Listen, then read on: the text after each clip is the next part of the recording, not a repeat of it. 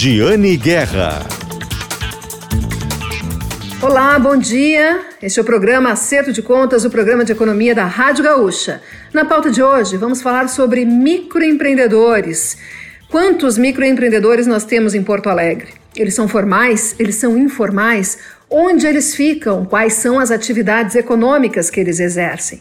Eles geram muita renda, eles movimentam a economia. E tem dificuldade de encontrar crédito. Então vamos contar também quais são os planos da Prefeitura da capital para o microcrédito, o crédito, os empréstimos para esses pequenos empresários terem capital de giro para eles investirem no seu negócio. Também vamos falar sobre reforma tributária, sobre o substitutivo da proposta enviada pelo governo federal ao Congresso, o que foi alterado é um meio termo mesmo, agrada os setores empresariais e o imposto de renda para pessoa física teve alguma mudança? Os investimentos também tem mudança na tributação dos investimentos. Vamos falar sobre isso hoje no programa. Também sobre a surpresa negativa da prévia do PIB, o indicador do Banco Central de maio foi divulgado na última semana e trouxe uma queda quando o mercado projetava um crescimento. O que aconteceu? O que isso sinaliza? Teremos revisões nas projeções? A economia está perdendo fôlego? Vamos entender o que esse indicador acabou apontando para a economia brasileira. E também vamos ouvir a história de um advogado aqui de Porto Alegre que é especializado na área de, direito do trabalho. Ah, trabalha com entidades empresariais, com empresas, mas que ele tem uma outra paixão, que é o azeite de oliva.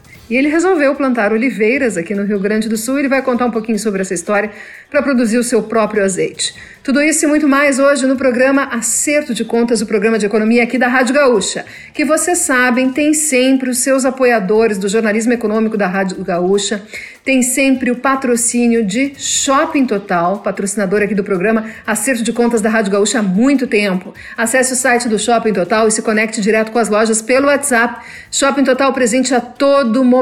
Shopping Total com a sua loja solidária. O Shopping Total criou a loja solidária para quem quiser deixar lá doações de roupas, de alimentos para adultos, para crianças e também para os pets, os animais de estimação. A loja solidária também recebe uh, alimentos, né, ração e, uh, e cobertores para os animaizinhos de estimação. Depois repassa tudo que foi doado, repassa para as entidades que cuidam dessas pessoas, cuidam desses animais aqui na capital. O programa Acerto de Contas, além do Shopping Total, tem o patrocínio de Cindy Lojas Porto Alegre, junto com o Varejo Sempre, Sindicato dos Lojistas de Porto Alegre, nosso apoiador também do jornalismo econômico da Rádio Gaúcha. Cindy Lojas Porto Alegre que está programando a FBV, a Feira Brasileira do Varejo, que vai ser online, tem uma programação muito bacana. E olha, a apresentadora aqui vai participar da FBV deste ano, da Feira Brasileira do Varejo. Vou mediar um, um painel sobre varejo, né? Esse assunto, esse setor que eu gosto tanto também falar sobre projeções econômicas. Nós teremos muitos assuntos na FBV. Eu vou acompanhar e você não perca também. Uh, Cindy Lojas Porto Alegre, então, que realiza a FBV, nosso patrocinador aqui do programa Acerto de Contas. E para fechar, EcoSul Energias, sua energia para o futuro. Quer instalar um equipamento, um sistema de geração de energia solar na sua casa ou na sua empresa? Olha, tem que procurar a EcoSul Energias, empresa que tem sede em Nova Petrópolis, abriu uma loja em Cachoeirinha e mais recentemente inaugurou uma unidade em Caxias do Sul, EcoSul Energias, a sua energia para o futuro, também patrocinadora do programa Acerto de Contas, apoiadores do jornalismo econômico da Rádio Gaúcha, com muito orgulho, nossos parceiros aqui do programa. Vamos agora então falar sobre Uh, microempreendedores. Nós temos novidades, né? Foi feito um diagnóstico pela Prefeitura de Porto Alegre para mostrar onde estão os microempreendedores, como eles são, para orientar políticas públicas. E nós vamos tratar disso agora.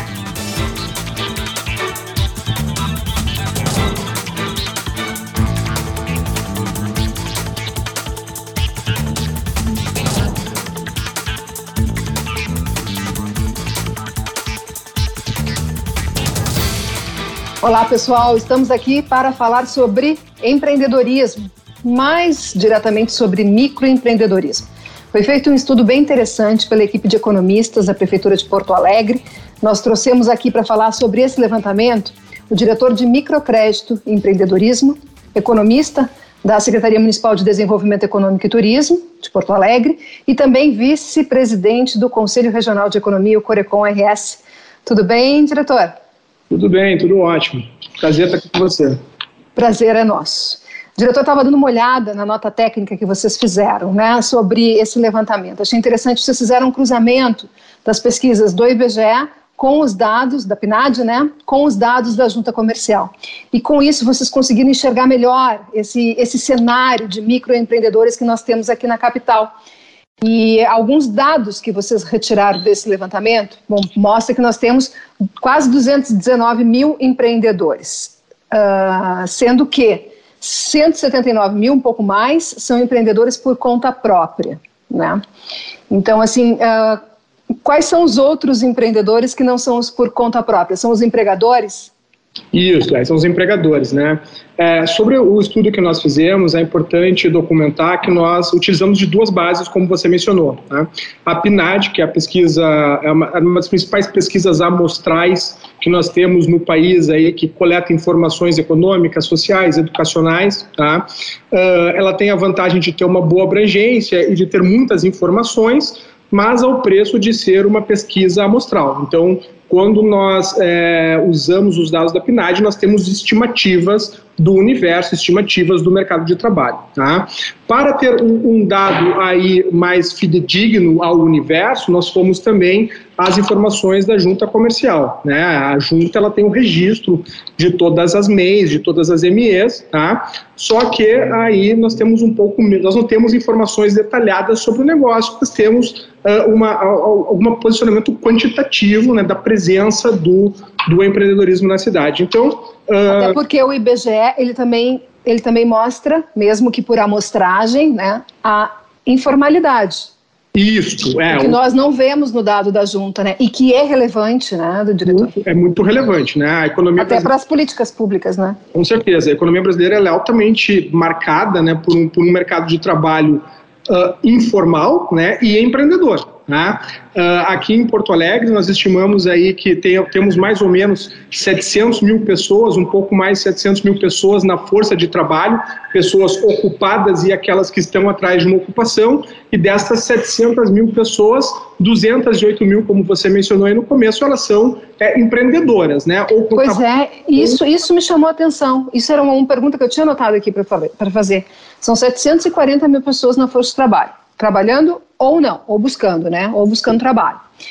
E dessas, nós temos uh, ah, 220 mil, é uma parcela grande que, são, uh, que é formada por empreendedores, né? Com certeza. Por mais que, imagino que a maior parte é empregado ainda, né? Mas ainda assim, uma, uma parcela muito grande, esse universo re, realmente requer uma atenção especial. Requer. E, assim, é, obviamente que, a, como eu falei, né, é, o mercado de trabalho brasileiro ele é caracterizado pela informalidade e pelo empreendedorismo. E a pandemia, ao ter encerrado muitos postos formais de trabalho, né, as pessoas acabaram aí buscando as suas alternativas através da criatividade, através do ímpeto, do ímpeto empreendedor, né, o que nós chamamos de muito é, o empreendedorismo por necessidade. Tá? Então são pessoas que, obviamente, é, às vezes podem ser muito talentosas na, na, naquele, no seu ofício, mas que precisam aí, de uma atenção, de uma formação empreendedora, né, de, um, de, de, uma, de um treinamento em lógica de mercado, todas as coisas que competem ao setor público oferecer na forma de políticas de, de desenvolvimento. Né?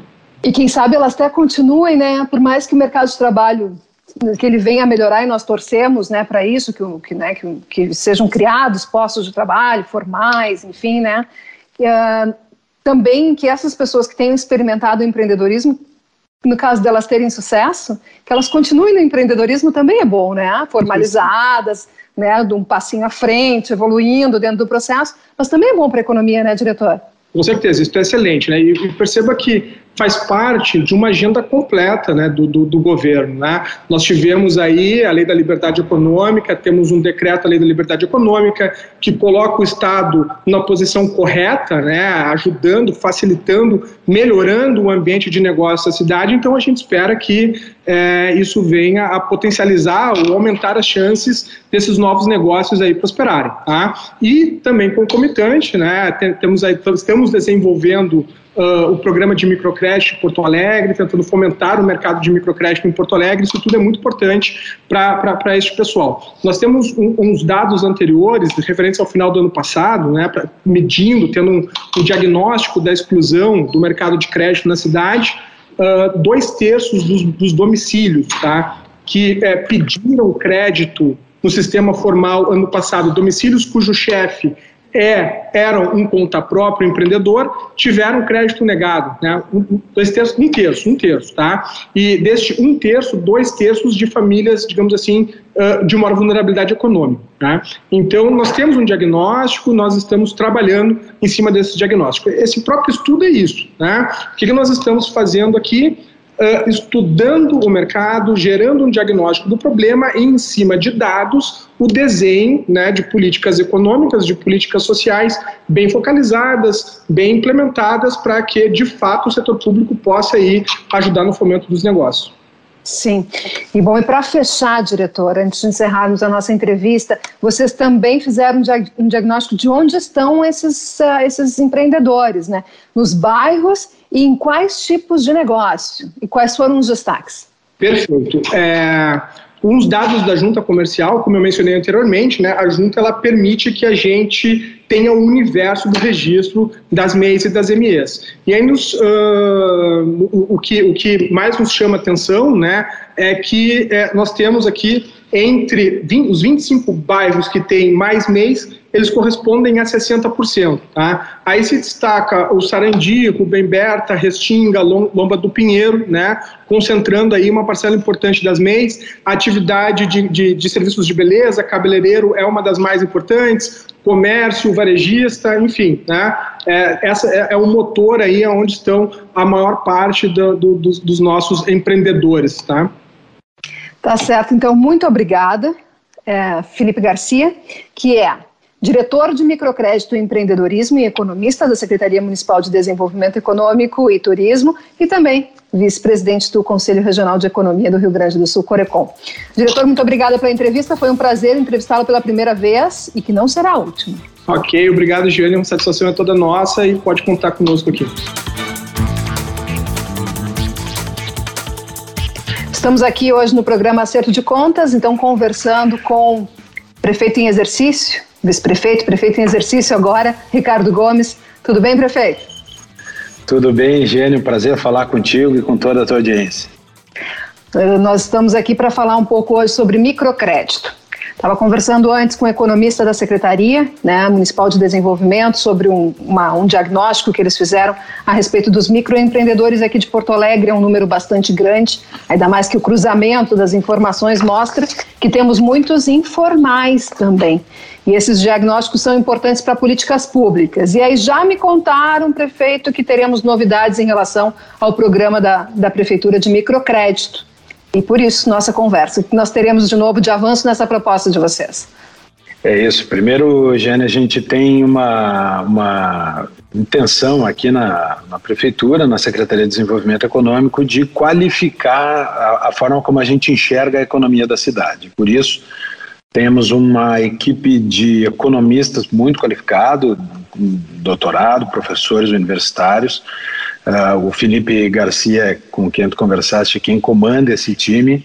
E a nossa intenção é ir provendo, com o passar do tempo, mais uh, informações sobre o ambiente econômico que permitam não só que a gente faça melhores políticas públicas, mas também que os investidores privados e que os agentes econômicos tenham mais informação sobre o ambiente econômico em Porto Alegre, para poder tomar melhores decisões de investimento e de alocação de recursos. Com isso, a gente espera né, prover informações para o mercado para que os, as, as empresas e os empreendedores possam conhecer melhor a cidade e daqui a pouco tomar até uma decisão de em que parte da cidade vai estar, se faz sentido uh, investir no setor A ou no setor B. Então, uh, em razão disso, a gente vem fazendo notas técnicas da secretaria, apresentando uh, dados. Uma delas foi sobre o impacto da Covid sobre a renda dos trabalhadores, especialmente do setor informal.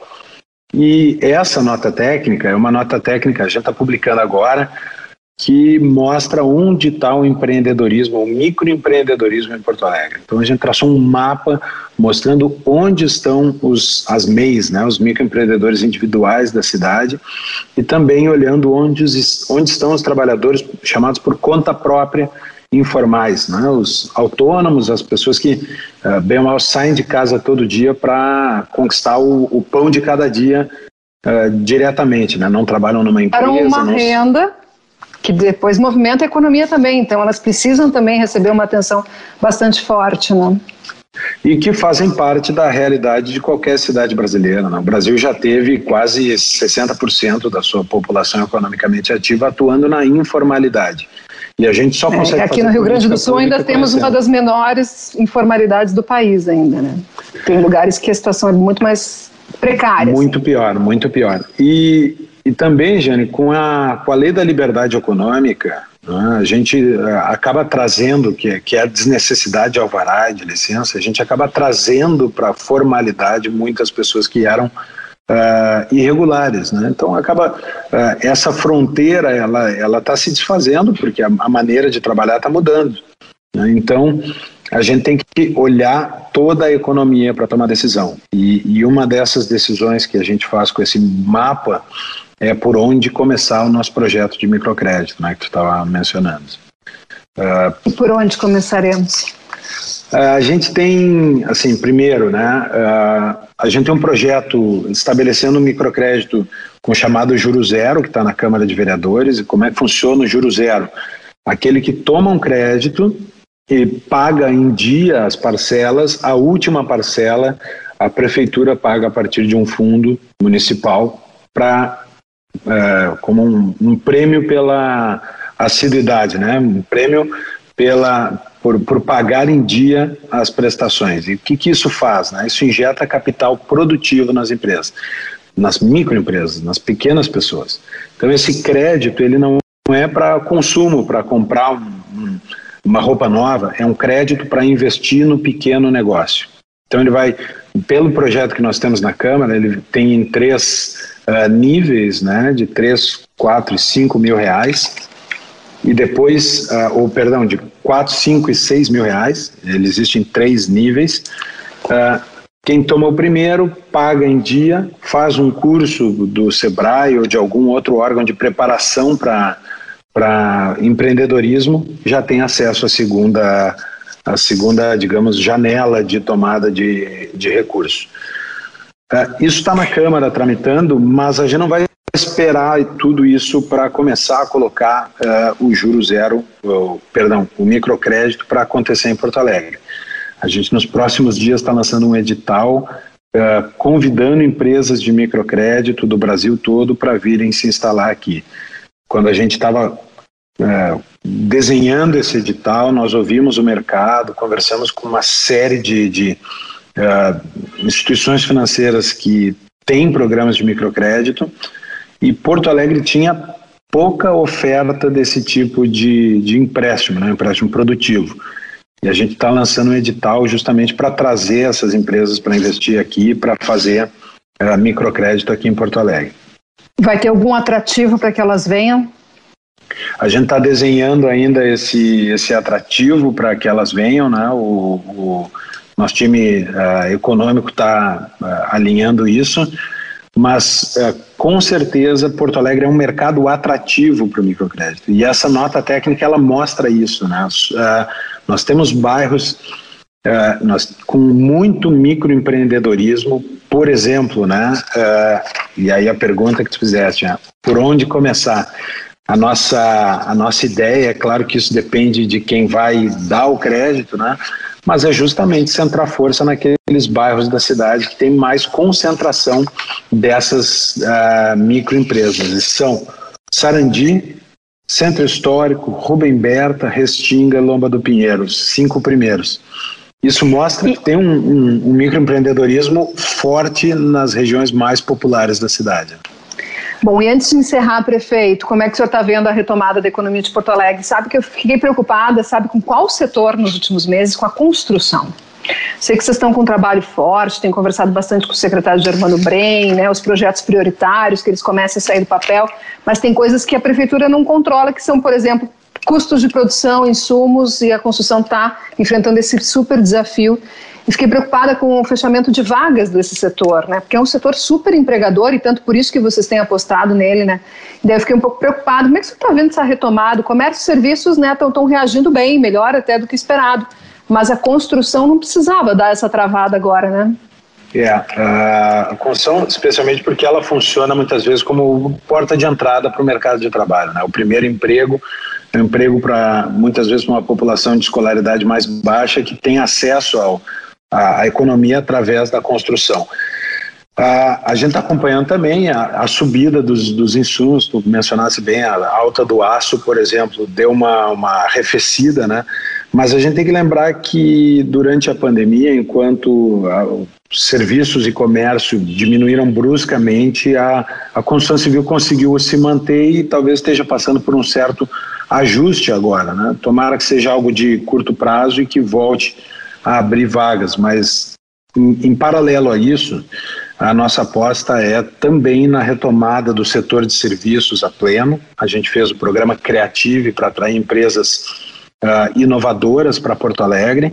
É um programa, vai lembrar que baixa o ISS de 5% para 2% para empresas inovadoras certificadas pela prefeitura e já temos duas empresas que estão trazendo operações para Porto Alegre em razão desse programa. Então, que são? A, a gente, que são a Juntos Somos Mais, que é uma empresa que faz... A joint é, venture da, é, da Tigre, Gerdau, Votorantim e Gerdau, né? Exatamente.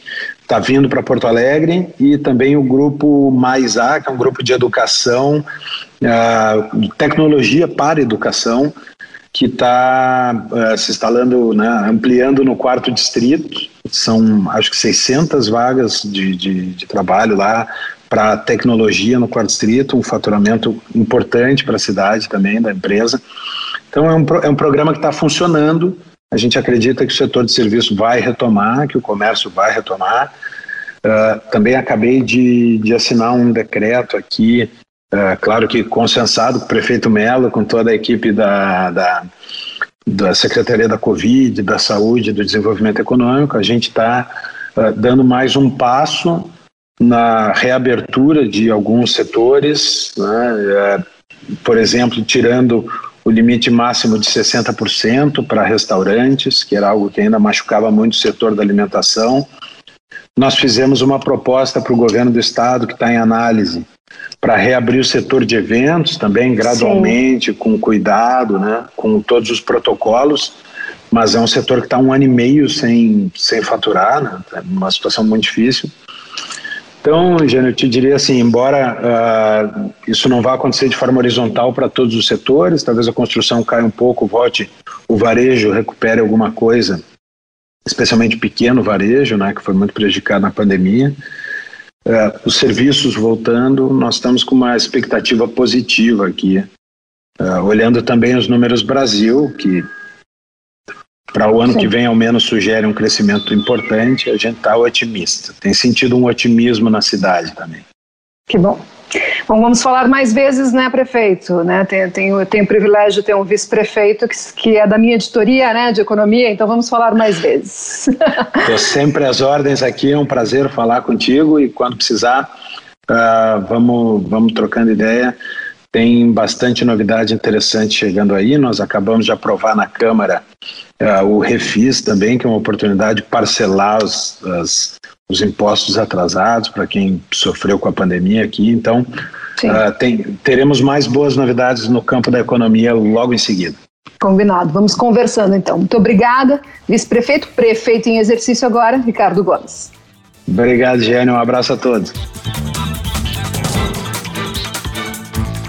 Bom, quem quiser recuperar as entrevistas com uh, o diretor Felipe e com o prefeito em exercício, Ricardo Gomes, só acessar gzh.com.br barra Guerra, as entrevistas sobre microcrédito, microempreendedores aqui na capital gaúcha. Agora nós vamos para o intervalo, mas antes, Registro dos nossos patrocinadores do programa Acerto de Contas, Cindy Lojas, Porto Alegre, junto com o Varejo Sempre, Shopping Total presente a todo momento e EcoSul Energias, a sua energia para o futuro. EcoSul Energias, especializado em energia solar. Voltamos daqui a pouquinho. Fiquem conosco.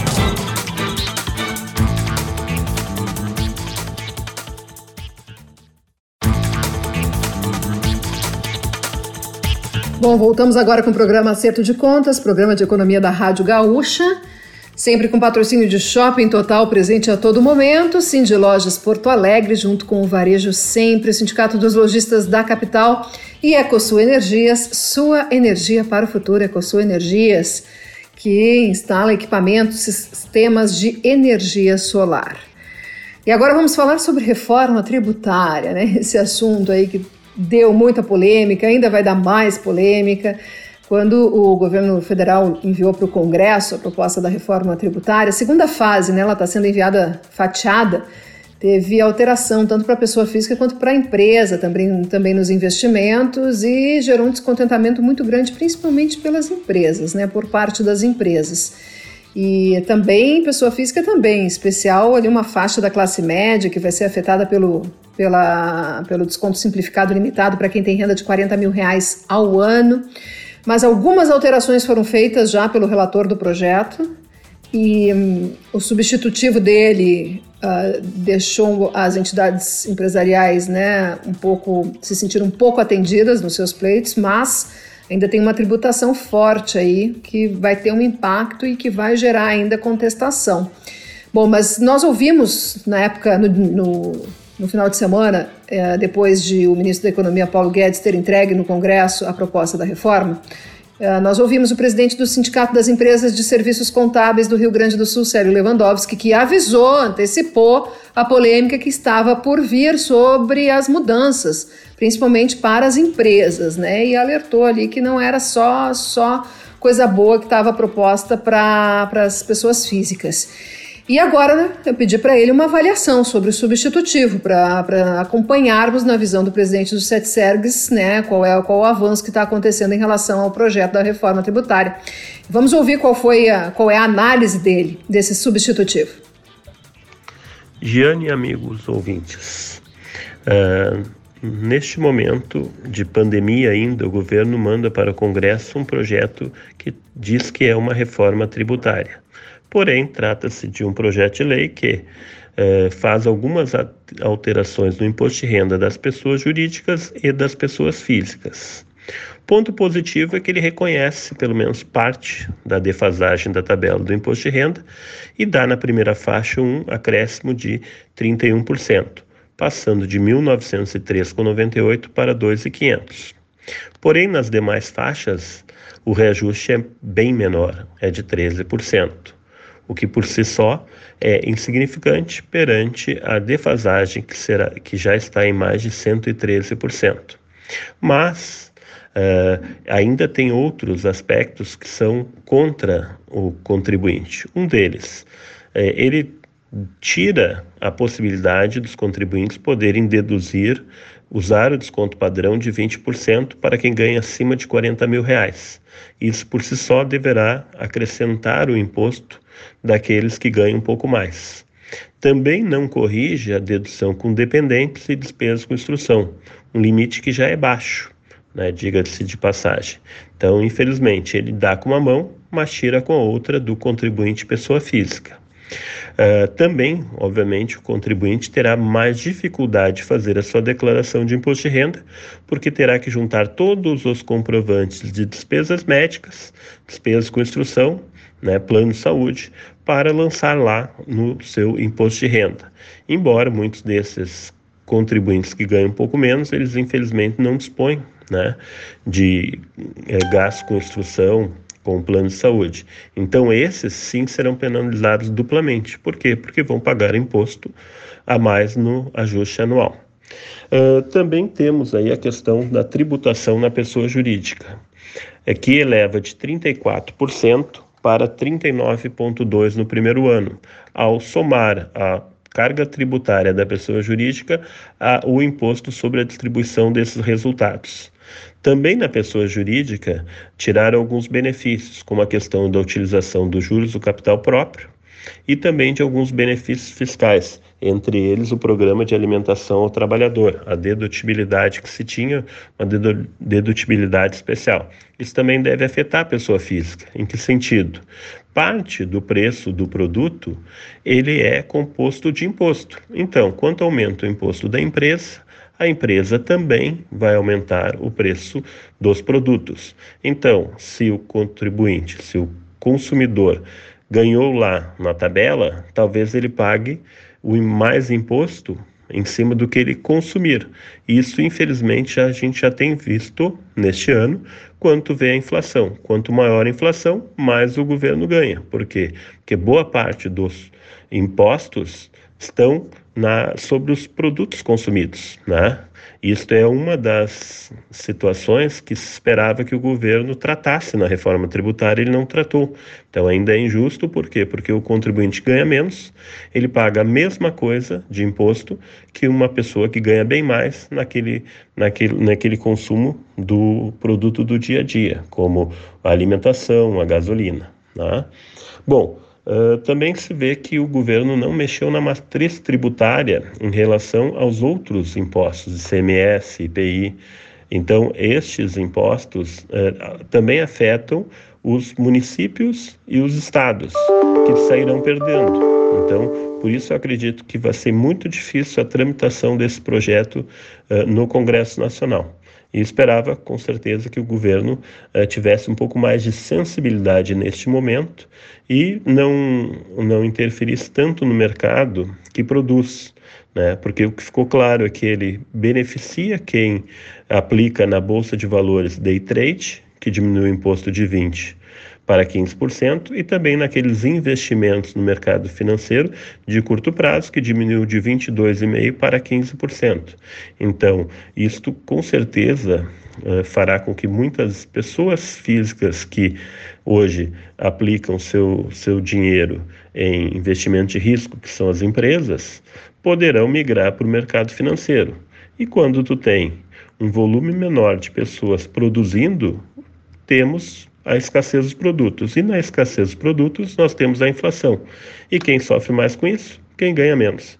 Então, perdemos aí uma oportunidade de poder melhorar um pouco a nossa questão de tributação, a nossa matriz tributária. Espero que congresso, os congressistas sejam sensíveis e façam uma revisão disto e talvez até é, é, com um pouco mais de discussão, incluir o ano que vem aí os estados e municípios para que todos possam, no mesmo momento, fazer é, uma reforma justa, equânime para todos. Muito obrigado.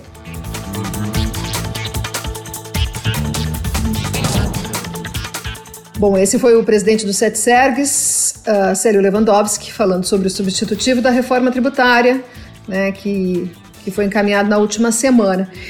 Mas o assunto vai continuar. Nós vamos continuar abordando também aqui no programa Acerto de Contas. E agora nós vamos continuar falando sobre economia, sobre a prévia do PIB, o Índice da Atividade Econômica do Banco Central, que foi divulgado na última semana. O mercado estava projetando um crescimento, o varejo cresceu, serviços também, a indústria aumentou a produção no país, mas veio negativo. Em maio sobre abril, com uma queda de 0,43%. Foi uma surpresa negativa e deve pesar nos, nas, fazendo umas revisões, aí, provocando umas revisões nas projeções do crescimento do PIB no segundo trimestre do ano. Mas eu pedi uma análise também do economista da Quantitas Asset, João Fernandes, sobre esse indicador. Vamos ouvir? O IBCBR de maio, que é uma proxy mensal para o PIB que o Banco Central calcula para trazer essa informação mais rápido para o mercado e não ter que esperar o final do trimestre, que é quando sai o dado oficial do IBGE, trouxe uma surpresa para baixo. Ele caiu 0,4% em relação a abril. O mercado estava esperando uma alta de 1,1%. E em termos ano contra ano, a gente está falando de um crescimento de 14% contra maio de 2020. A expectativa é que ele estaria subindo 15,7%. E vale frisar que essa alta grande tem relação com o fato de maio de 2020 ter sido o buraco ali da crise. Então a base de comparação está muito baixa e como os últimos meses foram de recuperação, a gente está vendo essa, esse descolamento grande em termos de nível que se traduz nesse ritmo de crescimento alto anual. Mas a atenção mesmo é mais nessa leitura mensal, porque é ela que está dizendo qual é o ritmo corrente da atividade.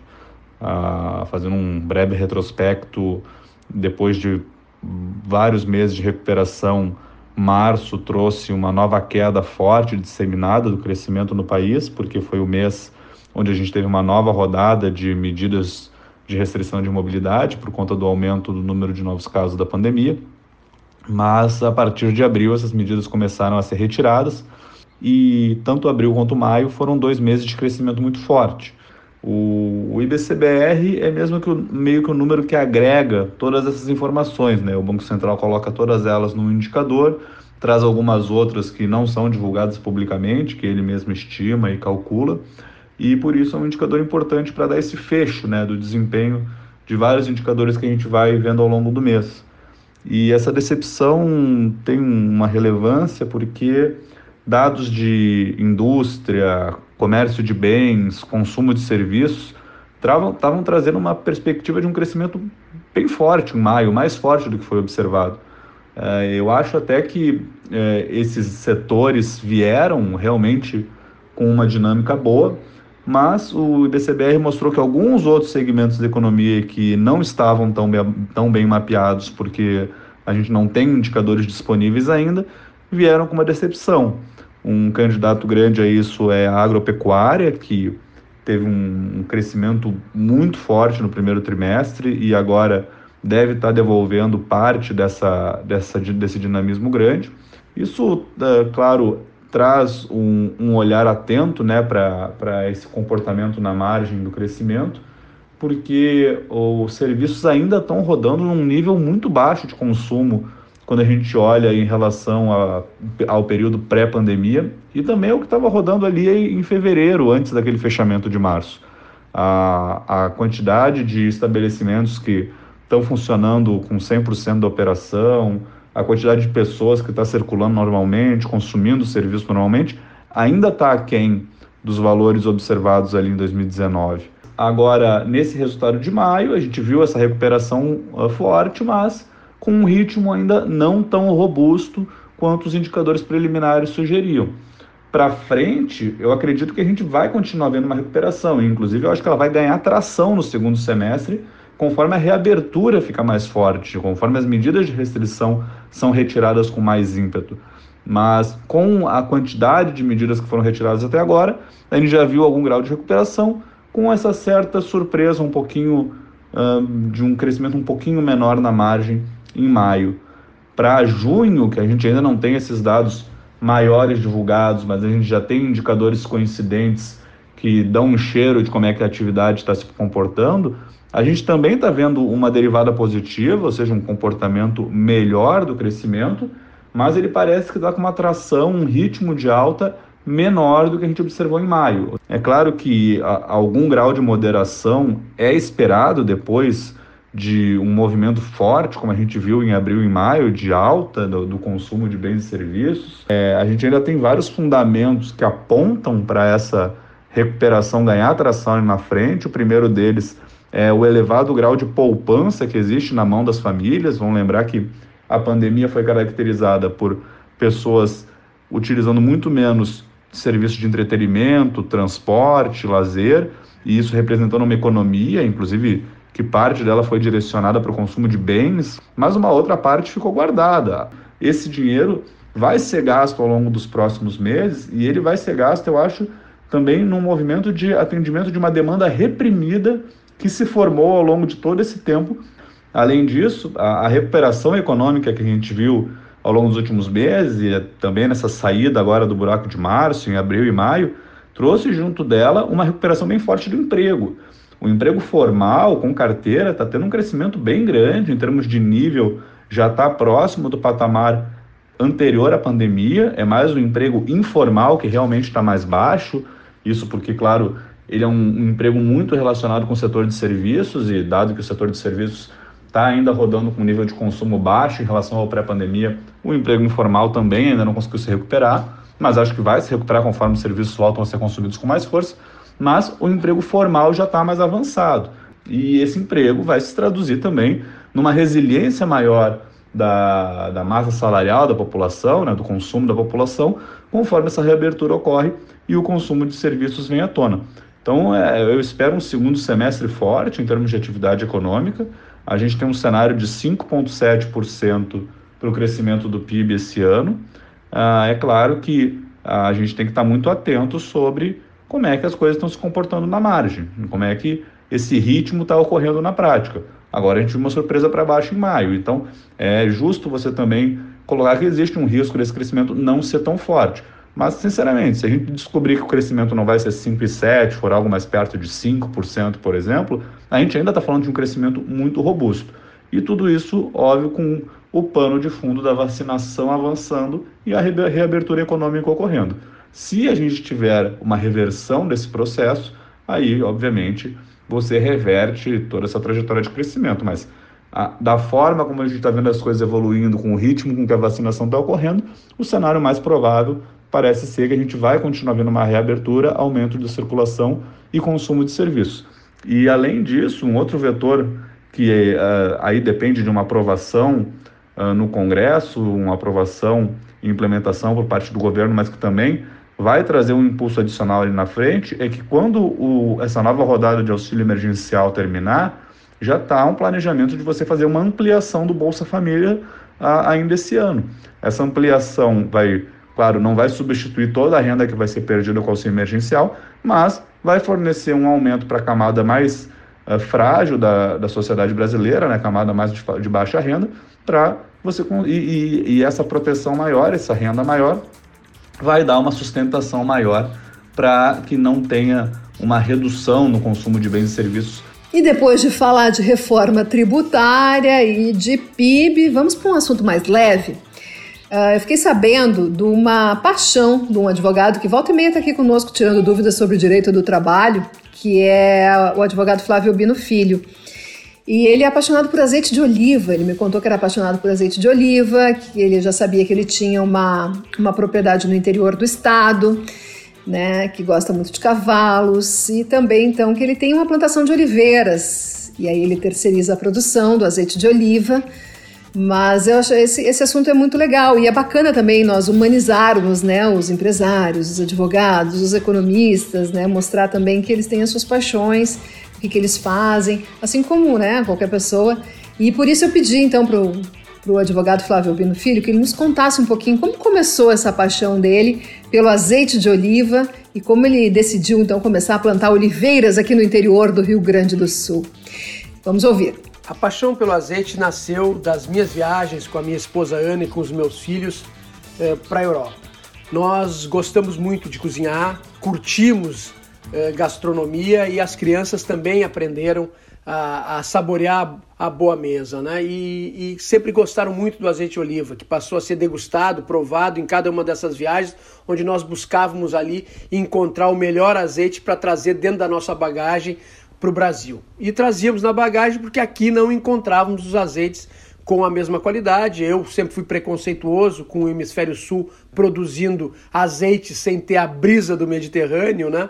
É, mas esse parâmetro começa a ser quebrado, essa, esse preconceito, quando o Uruguai passa a produzir excelentes azeites de oliva extra virgem. E ficava aquela interrogação: por que o Uruguai é, muito próximo do Rio Grande do Sul, produz azeites de qualidade e nós não produzimos. Eu dei uma estudada, procurei ler um pouco, né?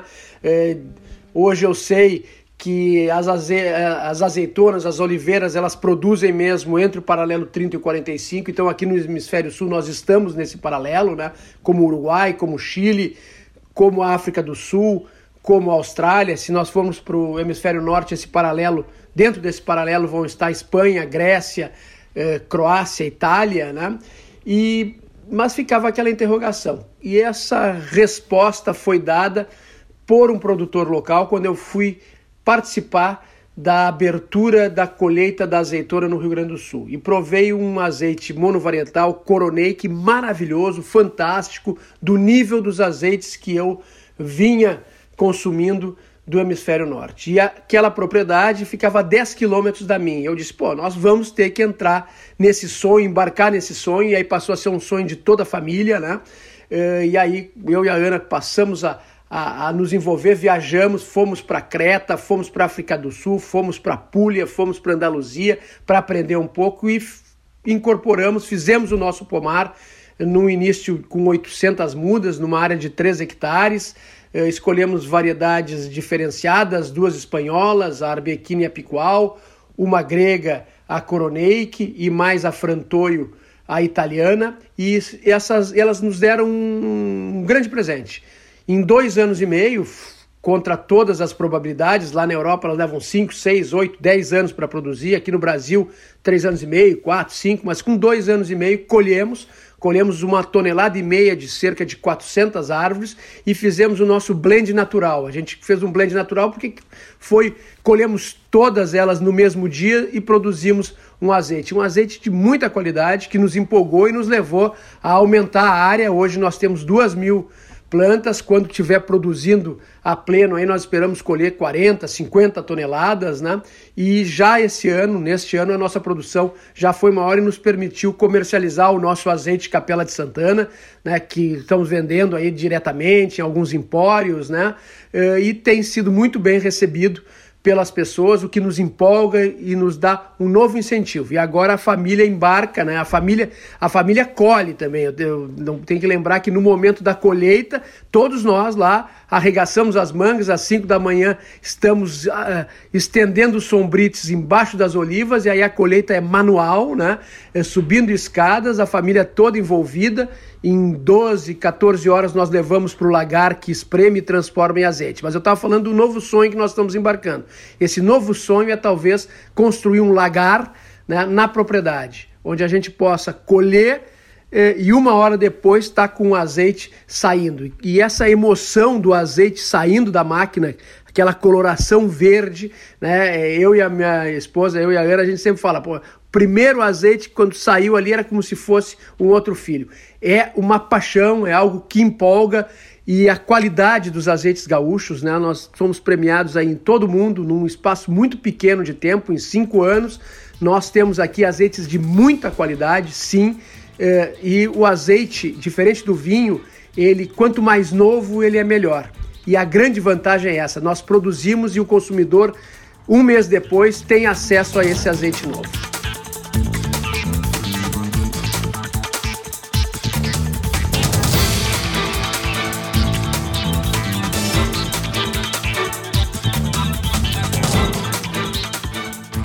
Bom, pessoal, por hoje é isso. Uh, o programa Acerto de Contas, como vocês sabem, tem sempre o patrocínio de Shopping Total.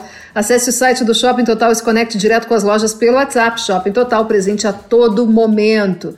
Patrocínio também do Cindy Lojas Porto Alegre, Sindicato dos Lojistas de Porto Alegre. Aliás, né, o Cindy Lojas Porto Alegre está organizando a FBV, a Feira Brasileira do Varejo. Feira Brasileira do Varejo. Eu vou participar da FBV neste ano. Ela vai ser online, eu vou participar, vou assistir, também vou participar de um dos painéis. E né, as, as inscrições já estão abertas para a oitava Feira Brasileira do Varejo Online, Varejo Online, né? Agora vai ser online a, a Feira Brasileira do Varejo, que vai acontecer nos dias 2, 9, 16, 23 e 30 de agosto de 2021, a Feira Brasileira do, do Varejo, evento do Cindy Lojas Porto Alegre, nosso patrocinador aqui do programa Acerto de Contas. E também temos né, o patrocínio, como eu falei, do Shopping Total, Shopping Total que inaugurou a loja solidária, é um espaço para quem quiser fazer doações, vai no shopping fazer uma compra né, vai no banco, né, lá no shopping, então já leve o que você tem em casa de roupas, alguns alimentos para adultos, para crianças e também para pets, animais de estimação, quer doar ração, quer doar cobertor, pode levar e deixar lá na loja solidária. Super prático, né? Uma iniciativa muito bacana do Shopping Total, nosso patrocinador aqui do programa Acerto de Contas. E para fechar, nosso patrocinador também é Cosul Energias, sua energia para o futuro com a conta de luz do jeito que está, subindo do jeito que está, olha, demorou se ainda não fez um orçamento para instalar um sistema de geração de energia solar. Procure a EcoSul Energias, que tem sede em Nova Petrópolis, abriu uma loja em Cachoeirinha, na região metropolitana de Porto Alegre, e também mais recentemente inaugurou a sua loja em Caxias do Sul, também na Serra Gaúcha. Ecosul Energias. Esses são os patrocinadores do programa Acerto de Contas, apoiadores do jornalismo econômico da Rádio Gaúcha. E nós temos aqui na produção sempre do programa Daniel Jussani, meu parceiro da coluna Acerto de Contas também, Moavécia, Daniel Rodrigues e na edição de áudio, ele, Douglas Weber, sempre. Uh, vocês tenham um ótimo domingo, comportem-se.